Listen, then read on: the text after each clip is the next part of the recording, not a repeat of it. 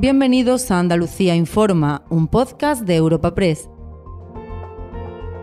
Hoy es 25 de enero y estas son algunas de las informaciones más destacadas en nuestra agencia.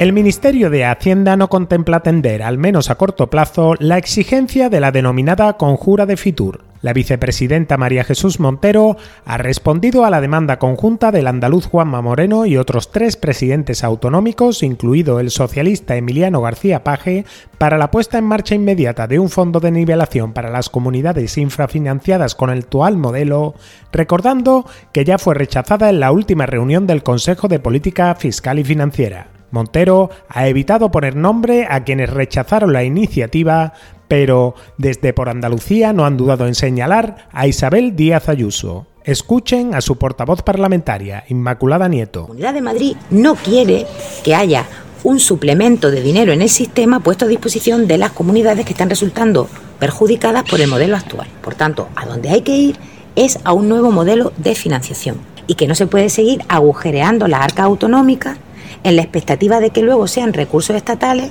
los que nivelen las necesidades de financiación de las comunidades. Y cada rebaja fiscal a los ricos, y lleva siete ya el, el gobierno del Partido Popular, agranda ese agujero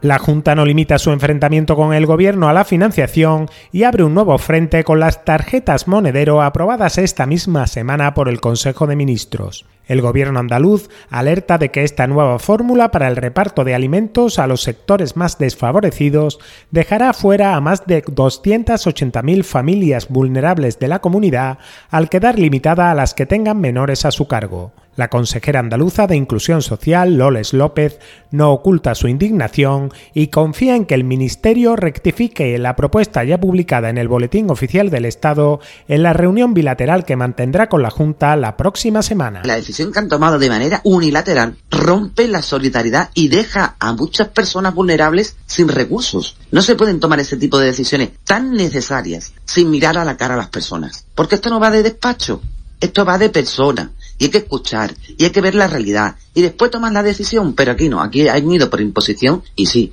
es verdad que yo me dicen algunos compañeros, pero es que está, está mosqueada, es que esto es la antítesis a lo social.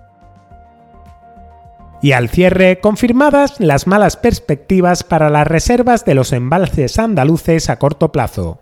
Pese al ligero alivio de las últimas lluvias, especialmente para las cuencas del Guadalquivir y del Tinto, Diel y Piedras en la mitad occidental, la Agencia Estatal de Meteorología teme que el resto del invierno repita la tendencia registrada en la última década, donde han desaparecido las grandes borrascas persistentes con lluvias en periodos prolongados que garantizaban escorrentías para aliviar la situación de los pantanos.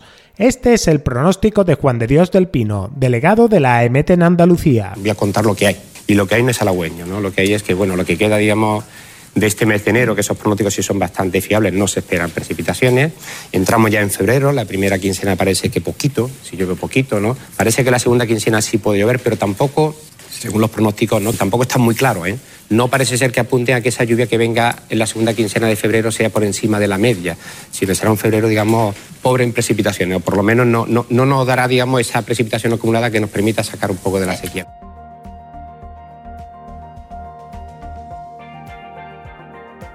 Puedes suscribirte a este programa y al resto de podcasts de Europa Press a través de iBox, Apple Podcasts, Spotify o Google Podcasts.